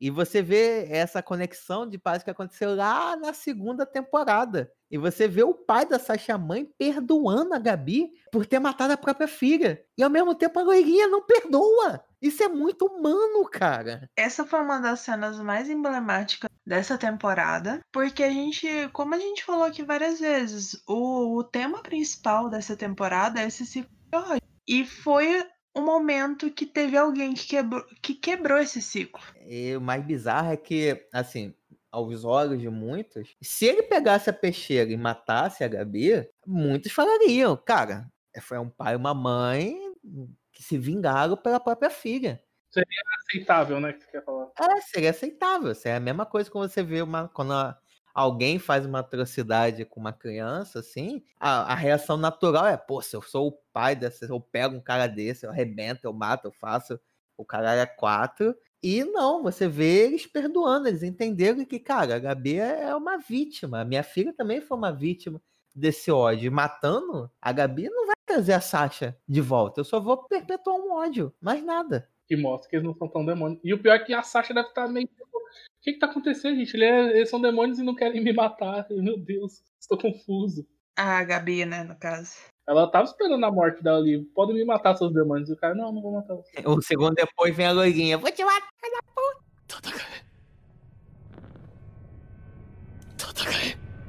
O que você tá fazendo? Tá se olhando no espelho e falando sozinho? 戦え戦え foi o que você disse, não foi? Vai lutar contra quem? Quer dizer que vai ter que lutar duas vezes, é? Aí nesse meio tempo tá rolando esse golpe do Eren junto com o Pony-san dele. O tempo todo a gente tá achando que o, o Zack, ele é um filho da puta que entregou os pais, né? Que entregou o pai do, do Eren e a mãe e que fez esse espetáculo todo acontecer. Ele, ele entregou, de verdade. Mas a gente vê que ele não é tão fiel a Marley quanto ele parecia ser. E ele- o os dois se juntam pra fazer esse plano. Que alguém quer falar sobre o, o grande plano deles? Eu queria dizer que, da mesma forma que o Júlio citou Nietzsche, eu vou fazer uma outra citação aqui, que é de Inesita Barroso, que é com a marvada pinga que eu me atrapalho. Porque a cachaça, a famosa frase a cachaça vai me deixar na desgraça, o que basicamente aconteceu com os oficiais do exército de da ilha aí, que realmente os caras caíram na cachaça mal sabendo isso, que essa cachaça estava batizada. Se fuderam legal. Uhum, tudo em prol do plano. E, e a gente vê que o, o, o Levi, ele é o, o profissional mais centrado, porque ele não bebe, Não bebe em serviço. ele é o mais compenetrado lá de toda a equipe. E é aí que, tipo, eu aí que eu vi que realmente tem gente que, que é o ponto que divide se, tipo, tá certo ou não. Que é justamente o plano maluco de- do Eren e do irmão do Zeke. Se eles estão certos em realizar esse plano ou se eles estão errados em realizar o plano. Basicamente, o Titã primordial, eles descobrem que o Titã é primordial, ou seja, que é o Titã com domínio total do sangue real, também conhecido como Eren depois de comer a história, não da forma biblicamente. É, basicamente, eles descobrem que o Titã primordial tem um poder de alterar a forma dos Eldianos. Como que eles descobriram isso?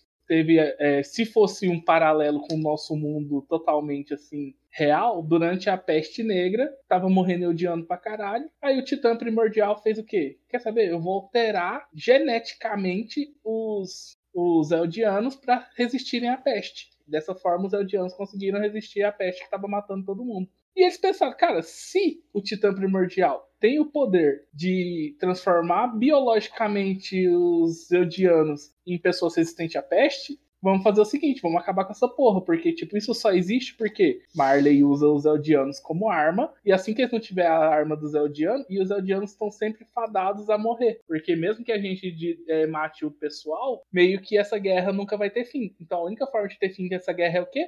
Vamos tornar todos os Eldianos estéreis. Dessa forma eles não se reproduzem mais e não vão poder usar mais a gente como arma. Mano, essa porra pra mim não faz o menor sentido. É, na, minha, na minha cabeça, até ter essa revelação, pra mim é o seguinte: ah, eles querem o poder do rugido da Terra com uma forma de ameaça. Eles estão com a bomba atômica. Então, por terem a bomba atômica, e por terem isso, as, as outras nações não atacaria Paradis. É, que era o que estava acontecendo antes, só que dessa vez concretizado, né? Porque antes eles já tinham essa bomba atômica, tanto que ninguém atacava eles, até. Só que aí, de repente, eles falaram, cara, vamos tomar essa bomba atômica pra gente. Os caras falaram, ué, fechou? aí começou a bosta toda.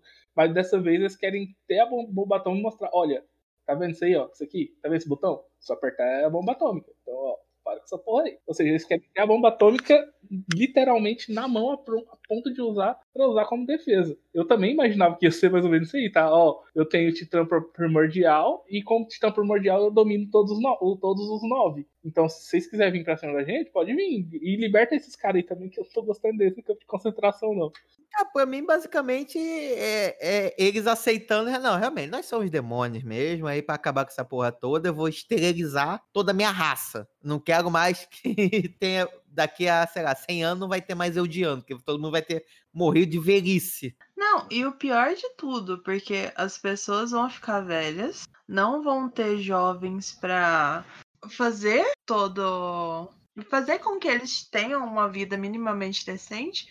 Então eles vão morrer de forma miserável. A expectativa de vida vai diminuir cada vez mais. Então esse plano ainda vai ser concretizado ainda mais rápido. É, o, o Eren tá cagando andando. Vai morrer daqui a pouco mesmo, né? Fala, não vou ficar tanto tempo, que é pau no cu de vocês, né?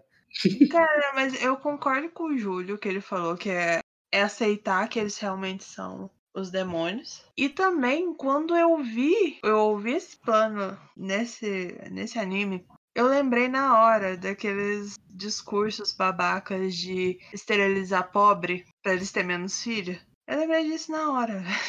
Que ideia, filha da puta, velho. Aí sim, quem não concorda com o plano pode colocar o Eren como vilão, porque na moral. Cara, eu quero entender por que que eu... Mas assim, o... Faz até um pouco de sentido o Eren entender. Pelo ódio que ele tem pelos titãs, né? É tipo assim, se você tem a capacidade de mudar geneticamente o teu povo, não seria assim, talvez, possível você acabar com a possibilidade do seu povo se transformar em titã do que esterilizar teu povo? Essa foi a minha maior pergunta.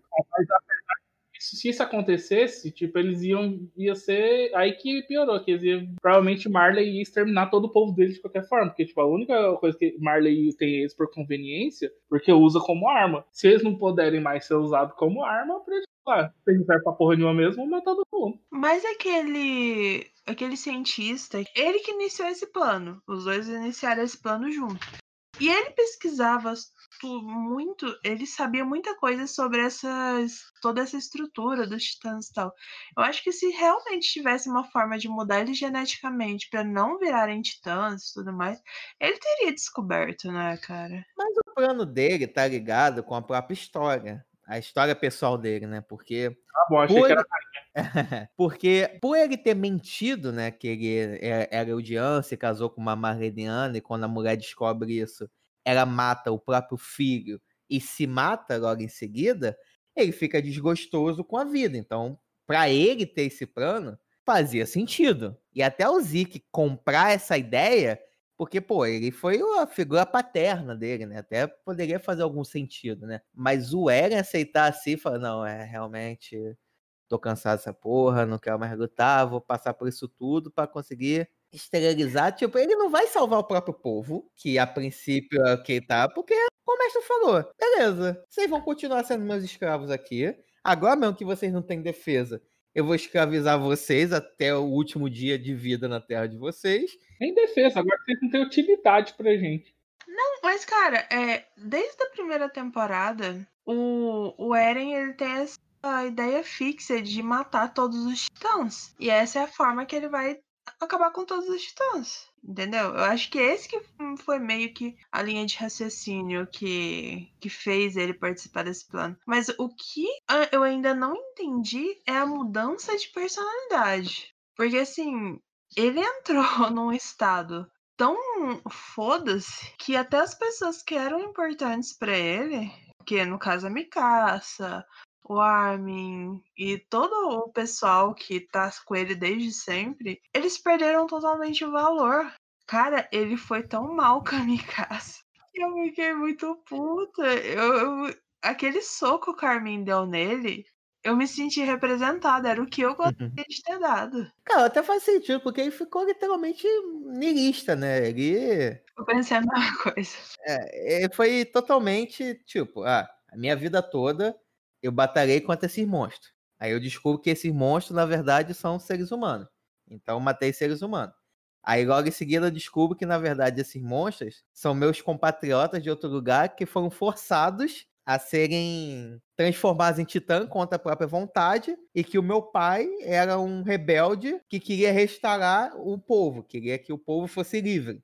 E ele descobre que, na verdade, ah, eu lutei minha vida toda contra as pessoas erradas. As pessoas certas, na verdade, é a galera de Marley. É, é o povo que tá além desse aqui. Eles que são os verdadeiros inimigos. Até faz sentido essa mudança dele, né? Só que, assim, né? Eu quero, eu quero acreditar no menino Eren ainda, que ele tem um plano por trás disso tudo, cara. Que pode Ele tá, ser segui- esse ele tá seguindo o Zeke, mas na verdade não vai seguir o Zeke. Exatamente. Ele vai dar uma pernada no Zeke em algum momento. Ou, ou pelo que sobrou do Zeke, né? Talvez ele consiga dar pernada, porque o Zeke não tem mais perna, não tem mais nada. Não, é quem, tem, quem pode dar pernada é o Zeke. Cara, mas eu pensei a mesma coisa. Mas será que pra conseguir seguir um plano maior, coloca todo mundo na Merlinda assim? Se for isso, vai ser massa, sabe, o final. Se for realmente isso. É, porque ele tá muito. coisa, muito. O que eu não quero é um final onde, tipo, por exemplo, eles fazem igual o, o Júlio disse, sabe? Que nós temos uma bomba atômica no ataque a gente. Pega o povo de Marte e fala: pronto, agora vocês vão ver nosso campo de concentração. Isso aí é que eu não quero. O que eles estão fazendo é, eles estão apertando a bomba atômica, só que para dar é, radiação no povo, para matar todos os espermatozoides É, eles e abriram a bomba ovos. e, e fala: gente, senta aqui ao redor, vem cá. É, é o caso do César que aconteceu aí. Tá ridículo isso, mas enfim. Eu entendo o plano, não acho de todo ruim, mas acho, acho que poderia ter outras formas e tudo mais.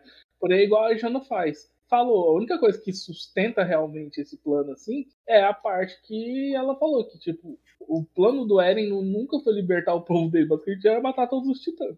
E ele vai conseguir matar todos os titãs dessa forma, porque se eu não tiver receptáculo, eu não vou ter reagente.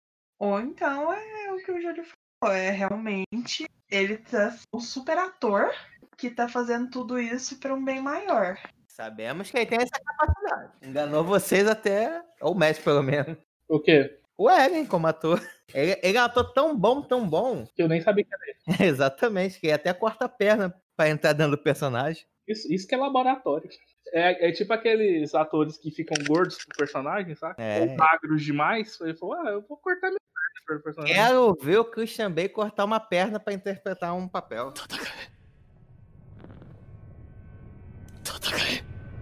O que você tá fazendo? Tá se olhando no espelho e falando sozinho? Foi o que você disse, não foi? Vai lutar contra quem? Quer dizer que vai ter que lutar duas vezes, é? Ok, depois de ter toda essa treta, ter toda essa confusão aí do plano dele, mas uma coisa que não poderíamos ficar sem comentar falar desse anime, uma das cenas mais fodararásticas que essa quarta temporada poderia apresentar é que você tem de um lado o menino Eren fazendo seu plano acontecer. O pessoal do exército não era bobo nem nada, tava meio desconfiado de tudo que aconteceu, então eles separaram o Zeke do Eren, não deixaram que eles se encontrassem, né? Porém, eles também, o Eren e o Zeke também não eram bobos nem nada, e começaram a implementar um plano. E a gente começa a entender muita coisa que aconteceu lá na segunda temporada com aquela suposta invasão que aconteceu. E na verdade a gente vê que não foi uma invasão, mas na verdade foi uma habilidade que o Titã Bestial tem de transformar pessoas que ingerem o líquido espinhal da coluna dele, né? Que através de um grito ele tem a capacidade de transformar as pessoas em titãs. E aqui, ao executar o plano da bebida, o Zeke também tinha um plano por, por Barra dos Panos, né? De que ele vai fazer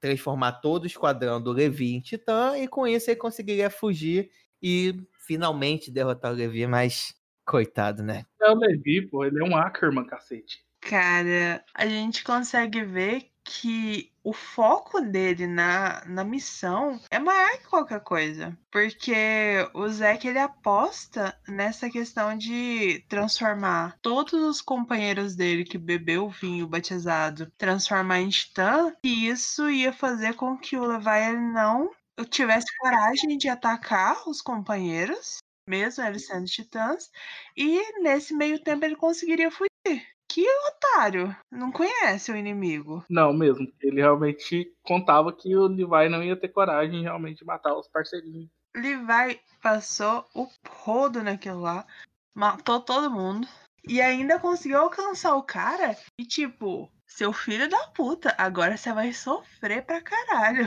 E ele já tá com muito ódio, porque ele é o, o homem primata lá que matou todos os companheiros dele praticamente. E agora fez de novo. Né? Ainda matou o Irving, que foi aquele embate terrível em quem que o Lee vai salvar, né? Então depois de tudo aquilo, ele não consegue matar o cara.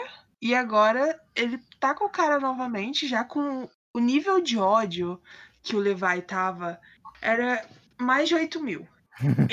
ele, o cara ainda dá a oportunidade para ele ficar com mais ódio ainda. E, cara, que cena foda. O Levi é muito incrível, ele é um estrategista muito foda. Porque numa pressão daquela, e ele ainda conseguiu enganar o cara para conseguir acabar com todos os titãs e ainda conseguir pegar ele. Sozinho. Aquela tropa de exploração atrapalhava o Levica. Se desse um cavalo Verdade. e algumas lâminas afiadas, ele já tinha detonado aqueles titãs há muito tempo. Quem, na verdade, livrou aquela parte de fase das muralhas dos titãs foi o Levi sozinho, gente. E o pior é que esse ódio vai resvalar no Eren. Ah, eu não duvido não, cara, porque ele já tá meio puto, né? Porque ele fala lá que o tempo todo era ele salvando o Eren, o o Eren sendo sequestrado, né? É normal. O Eren é a princesa do Mario, até. É, Puta que pariu. Jana do céu, o quê? você acabou de me fazer entender um negócio. No final só vai sobrar Levi e Mikasa, que eles não são eldianos. Verdade, cara. Puta que pariu, hein? Olha só. Eles são Arkman. Aí também tem um detalhe, né? A gente tá falando do Levi partir pra cima do Eren, mas a gente não sabe o que aconteceu com o Levi, né? Porque o Levi, depois de dar uma fatiada no macaco gigante, ele amarrou aquele bastão trovão nele, ah, de uma maneira que se ele se movesse muito o pescoço qualquer coisa, explodia, né? E o Zeke numa um grande foda-se total da ah, foda-se a minha vida, foda-se tudo, ele se explode com o Levi do lado, né? Aí Ele virou literalmente e falou: Ah, o que é um peido pra quem tá cagado? Acabou. Ou levar ele sobreviveu. Mas em quantas partes? Tá inteiro. É, Deve até o, o, o cabelo chamuscou um pouquinho. Então, se isso acontecer, será que finalmente teremos Levi versus Mikasa? Cara, isso vai ser muito tenso, porque o que o Eren fala pra Mikasa é verdade, né? Ela tem um, um carinho por ter sido o salvador dela, por ter amparado ela naquele momento que ela precisava e tal. Mas realmente, o que todo mundo criticou, quem criticou nos primeiros, nos primeiros programas, essa fidelidade que a Mikasa tem com o Eren, agora entendeu por quê, que é um- uma coisa que vai além a vontade dela, né? Então, na- no momento que o, o Levi vai o Levi pass- for pra cima do Eren, ela vai pra cima dele. Só que, cara, eu acho que ela não não vence ele, não. Não, na teoria não. O Levi é o cara mais foda desse universo. Só que o problema é que a gente não sabe quais são as condições do Levi, né? A gente não sabe se ele perdeu uma perna, um braço, um olho, o que que ele perdeu, né? E a Mikasa tá inteira. Mas eu ainda tenho esperança da Mikasa conseguir quebrar, porque ele, o, o Eren, ele fala que aquela dor de cabeça que os Ark sentem é, é devido ao eu verdadeiro deles estar lutando contra essa escravidão, né? Então eu ainda tenho esperança da Mikasa ela conseguir quebrar isso. Ia ser muito massa também. No dia que eles inventarem o Dorflex, os Alckmin estão feitos, né? Uhum. Nunca mais dor de cabeça. Teve muito foco nessa dor de cabeça dela, sabe? Principalmente agora foi uma coisa bem mais escrachada nessa última temporada. Vai ser um negócio interessante se isso acontecer. Vamos saber muito em breve. E, e um outro mistério também que temos que descobrir é que, bom, Marley não ficou parada, ela também começou a enviar os seus, né, assim, é, se infiltrando dentro de Paradis. E aí, finalmente, o, tem- teremos o round 2 Paradis contra Marley, né, porque ao mesmo tempo lá tem o Titã Mandiba, que tenta comer o Eren mais uma vez, coitado. Temos a Titã Carroceira, Ah, eu acho essa pique ela tão massa, velho. e se não bastasse, tem o tio Bertoldo. Eu acredito que nesse momento a Anne vai acordar. Aí, rapaz, tem isso também, né? Eu acho isso por quê? Porque eles mostraram ela nesse negócio. Mostraram os marleianos indo na Anne, saca? Inclusive eles. Tudo mais, essas coisas assim. Mostraram. Não, mostrou foi o. O Armin tá visitando. O Armin tá visitando a Anne. Então, pra ele estar mostrando a Anne, eu acredito que ela vai sair do casulo dela. E eu tô achando que o, o Armin, ele vai se banjar pro lado de lá. Cara, eu tô achando que o, o Bertold é meio que tá dominando ele mesmo. Que faz muito sentido, porque ele não tinha esse apego com a Anne pra ir visitar ela sempre, sabe? É, essas, esses últimos episódios eles vão ser Corrido. bem intensos. Haja coração. Infelizmente só ano que vem. Nós vamos precisar de um coração de titã pra acompanhar esse final. Cara, e assim, essa cena final do, do último episódio foi muito massa, velho. Porque a gente. Eu gosto muito da Pique. Dos inimigos, entre as muitas, muitas aspas, pra mim foi a personagem que eu mais gostei, porque ela é totalmente simulada. Ela é uma ótima atriz. Então. Ela é muito séria, mas ela tem esses arrombos de muita alegrinha que toda vez que ela faz isso, quer dizer que ela tá arquitetando algum plano. E eu achei isso muito legal nela. Aí chega esse momento de que ela tá se entregando lá pro Eren e que vai ajudar ele, não sei o que, não sei o que. E ela com a Gabi, né? Que o, o Eren é, prende as duas juntas para evitar a Pique de se transformar em Titã. E nesse momento a gente vê a Pique como mais uma traidora, né? Que se bandeou pro lado da ilha e tudo mais. Pro lado do Eren, no caso, né? E nesse momento ela aponta pro Eren falando que ele é o inimigo. E depois você vê o Mandíbula chegando, a tropa de Marley chegando. Cara, que final louco! É, essa cena do Mandíbula atacando o Eren ficou muito massa. E o pior é que, assim, é igual você falou. Não, eu vou manter você perto da menina porque eu acho que você não mata a menina aqui. Ah, beleza, vamos pro terraço totalmente aberto. onde estão todo mundo que é infiltrado. Ah, então beleza, vou te levar para um terraço totalmente aberto, onde você pode se transformar à vontade, e vou para você me mostrar onde estão. Ah, meu ovo. Das duas, uma. Ou Eren sabia que ela realmente estava indo lá por terraço para coisar e já tem uma contramedida coisada, ou Eren burro. Eu, eu acho que o Eren já sabia. Ele estava muito preparado para se transformar. Eu acho que eu, ele não sabia que o exército de Marley ia chegando nos dirigíveis. Não, é, essa parte eu acredito que realmente ele não estaria esperando, não. Eu acho que essa é a surpresa. Que ela falou vamos pro terraço pra se transformar, isso é óbvio. É, não tem como ele ser burro desse jeito, não. Ele sabia e deixou. Mas já apareceram os nove titãs? Júlio, você é o homem da matemática aí, já apareceram os novos titãs, todos os titãs? O último era o Titã Martelo, que não tinha sido apresentado. É, porque contando aqui, tem o Titã de Ataque, que é o Eren. Uhum. Tem o, o Mandíbula, uhum. o Titã Carroceiro. Uhum. Aí tem os dois, que é o Titã Encoraçado e o Colossal. Uhum. Aí tem o martelo de ataque. Foram seis. Qual que faz? Qual, quais os outros três? Tem a Titã Fêmea. A Titã Fêmea. Uhum. Titã Bestial. E o Fundador. Só o Fundador que não apareceu ainda. Mas o Fundador agora é o Eric. Então, apareceu todos agora. Só pra virar o PT com mesmo.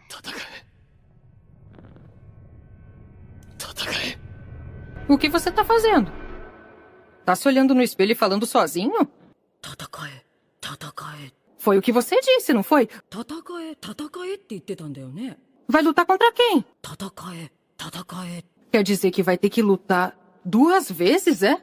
Então, meu povo, estamos chegando ao fim de mais um episódio também do nosso especial de Ataque on Titan, pelo menos esse ano, né? Porque infelizmente não temos mais nenhum titã atacando aí. Agora só ano que vem e esperamos que a gente talvez feche, né? Só que se eles decidirem ter mais alguma coisa, pouco custa, mas até então, ano que vem a gente fecha essa obra maravilhosa. Mas antes disso, saber aqui as considerações finais só dessa quarta temporada, mas de Attack on Titan até presente momento, né? E também aquele momento que eu quero saber das expectativas do povo. O que, que vocês acham que. Como é que vai terminar Attack on Titan? Começando com ela, Jana. Por favor, dê o seu rugido. Fale pra gente o que, que você achou desse anime. Ele falou que você mugiu. Cara, é, é aquele tipo de anime que você para e pensa, por que, que eu demorei tanto para assistir ele. Mas que bom que eu demorei tanto, porque se eu tivesse que esperar um ano entre cada uma das temporadas, eu ia ter ficado muito chateada. Então, foi um anime muito bom de maratonar. Eu ainda tô muito chateada de não ter participado do, do da gravação passada. Eu tinha muito a dizer. E eu tô impressionado tanto que essa esse episódio foi harmonioso, porque nós três aqui estamos realmente bem alinhados quanto ao que achamos dessa temporada e o que foi legal. É legal quando tem uns bons embates, é legal também. Ficaram no terceiro episódio os embates. Pois é, por isso que eu te queria ter participado, cara. Fica pra um, um próximo anime polêmico. Vamos gravar sobre Kaifuku. Aí acabou. Eu quero ver o embate viajando, eu quero ver. Mas, cara, eu realmente fiquei bem interessada nessa quarta temporada. Como eu sabia que não ia fechar, eu achei que eu ia que ia ficar meio chato, assim. É porque geralmente a primeira temporada é muito explicativa, deixa a ação mais pro final. E eu achei que isso seria um problema, principalmente quando eu vi que eles iam contar muito da história por trás de toda tudo que isso que acontece em Attack on Titan. E eu tava redondamente enganada. Foi muito bom. Eu acho que eu nunca peguei um aulão de história tão interessante quanto desse anime. Eu fiquei super interessada realmente com a história de todo esse universo que foi criado, que não é nem um pouquinho parecido com a realidade, né? E então eu saí muito feliz dessa temporada, muito, muito, muito ansiosa para fechar. Eu não sei se eu já pego o mangá pra já saber o final, porque eu realmente tô muito ansiosa ter que esperar um ano, vai ser crueldade. provavelmente vou ler ele agora pra já saber o final. Não vou dar spoilers pra vocês, pode ficar tranquilo. Você não é Júlio. O que eu mais quero com, com esse final. Eu queria muito que o Eren não, não tivesse simplesmente se tornado um vilão, sabe? Que seja essa ideia de vou destruir os titãs. Eu tô esperando muito que não seja isso. Mas pra mim é o que faz mais sentido nesse momento. Mas eu quero que não seja.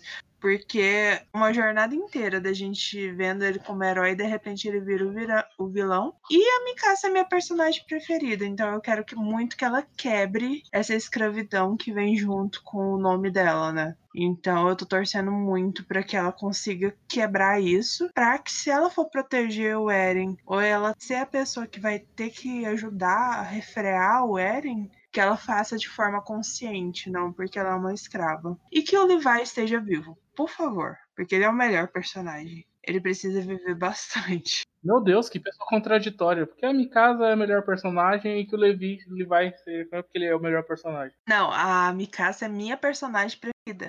Eu Ah, não tá. tô falando que ela é o melhor personagem, porque o Levi ele é o de outro mundo, né? Mas a minha personagem preferida é a Mikasa. Não, outro mundo não, ele só é de outro país. Também. Show! E você, mestão, o que, que você achou de assistir essas quatro temporadas de Attack on Titan? Também quero saber quais são as suas previsões pro final desse anime. Foi da hora, é um anime muito bom. Entrou no meu top 5? Não, mas tá ali como menção honrosa dos topzeiros, saca? Tipo, é um anime que realmente vale a pena assistir, divertidíssimo. Tem umas tramas muito boas. Não avisa quando vai ter cena pós-crédito, esses filhos da mãe. Mas é muito bom, gostei bastante. Tipo, a experiência de Attack on Titan foi muito boa, ainda mais porque agora eu estou por dentro de todos os memes de Attack on Titan. Agora vocês podem mandar meme de Attack on Titan que eu não tô nem aí. Uhul!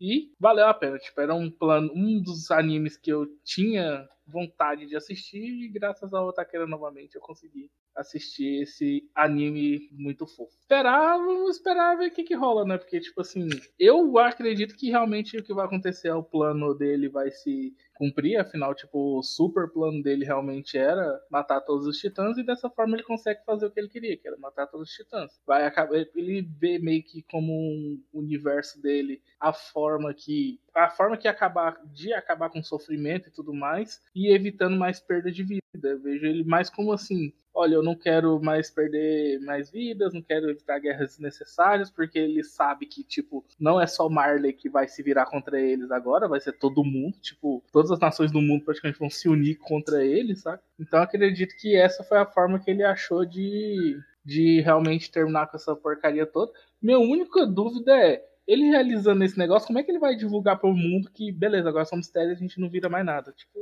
eu ainda não sei, sabe? Porque esse ataque que chegou agora do pessoal de Marley na ilha é um ataque surpresa. Eles falaram, não, a gente tem que fazer um ataque surpresa, que eles não vão estar esperando, vão pegar eles de calça riada e a gente vai ter uma vantagem. Só que depois desse ataque surpresa vai vir um ataque mundial, tipo, em cima da ilha, por causa do medo da galera em cima dele. Aí não sei como é que o Eren vai fazer pra. Oh, peraí, peraí, peraí, não mata a gente, não mata a gente, porque, tipo, agora a gente é estéreo e não reproduz. Não sei como isso vai acontecer. Tô curioso pra segunda temporada, ver como é que vai funcionar. Ou pra segunda parte. Torcendo pra que seja pelo menos 10 episódios pra explicar isso tudo e não ser muito corrido. E é, as previsões que eu fiz nesse coisa que eu acho mesmo que vai acontecer. Acho que a Anne vai acordar. Acho que no final vai sobrar só levar a menina.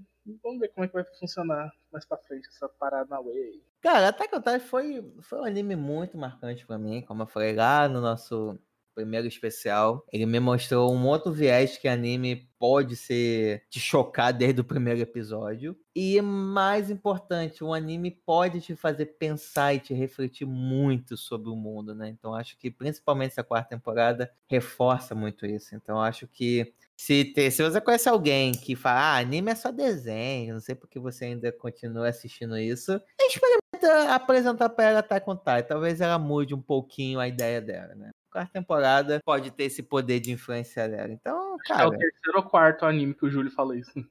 É, cara, é muito bom, muito bom. Tem diversas cenas marcantes, então, putz, não tem nem muito o que falar dele. Mas aí é que vem aquele momento, cara, quando o anime ele te eleva o sarrafo lá pra cima para ele conseguir entregar da mesma forma que você sai, putz, estou satisfeito, é difícil pra caceta, cara. Eu, particularmente, eu não consigo imaginar um final que seja assim satisfatório pelo tempo que eles têm a apresentar. Então eu tenho, na verdade, muito receio de como que eles vão encerrar isso, porque, cara, terminar um anime com uma ultra luta, tá, tudo bem, até que seria legal. Mas é voltar pra figura, sacou? Eu acho que esse anime, ele tá em outra discussão, em outro momento, que não é apenas uma luta entre o Eren e o Renier, que, cara, pô, beleza, Eren ganhou, o Renier ganhou e acabou o anime, puxou. Não, tem muita coisa ali, né? Então acho que não sei se apenas um embate épico seria o suficiente para terminar um anime desse, né? Não sei. Mas a única coisa que eu tô assim preocupado que o último capítulo já saiu. Tem um pessoalzinho na internet falando que não foi essas coisas. Eu tô preocupado com isso. E tem a porra de um pombo que eu não tô entendendo, não tem pombo nisso aqui, gente. Então, tô com medo, mas aí para saber se os meus temores serão ou não concretizados só ano que vem.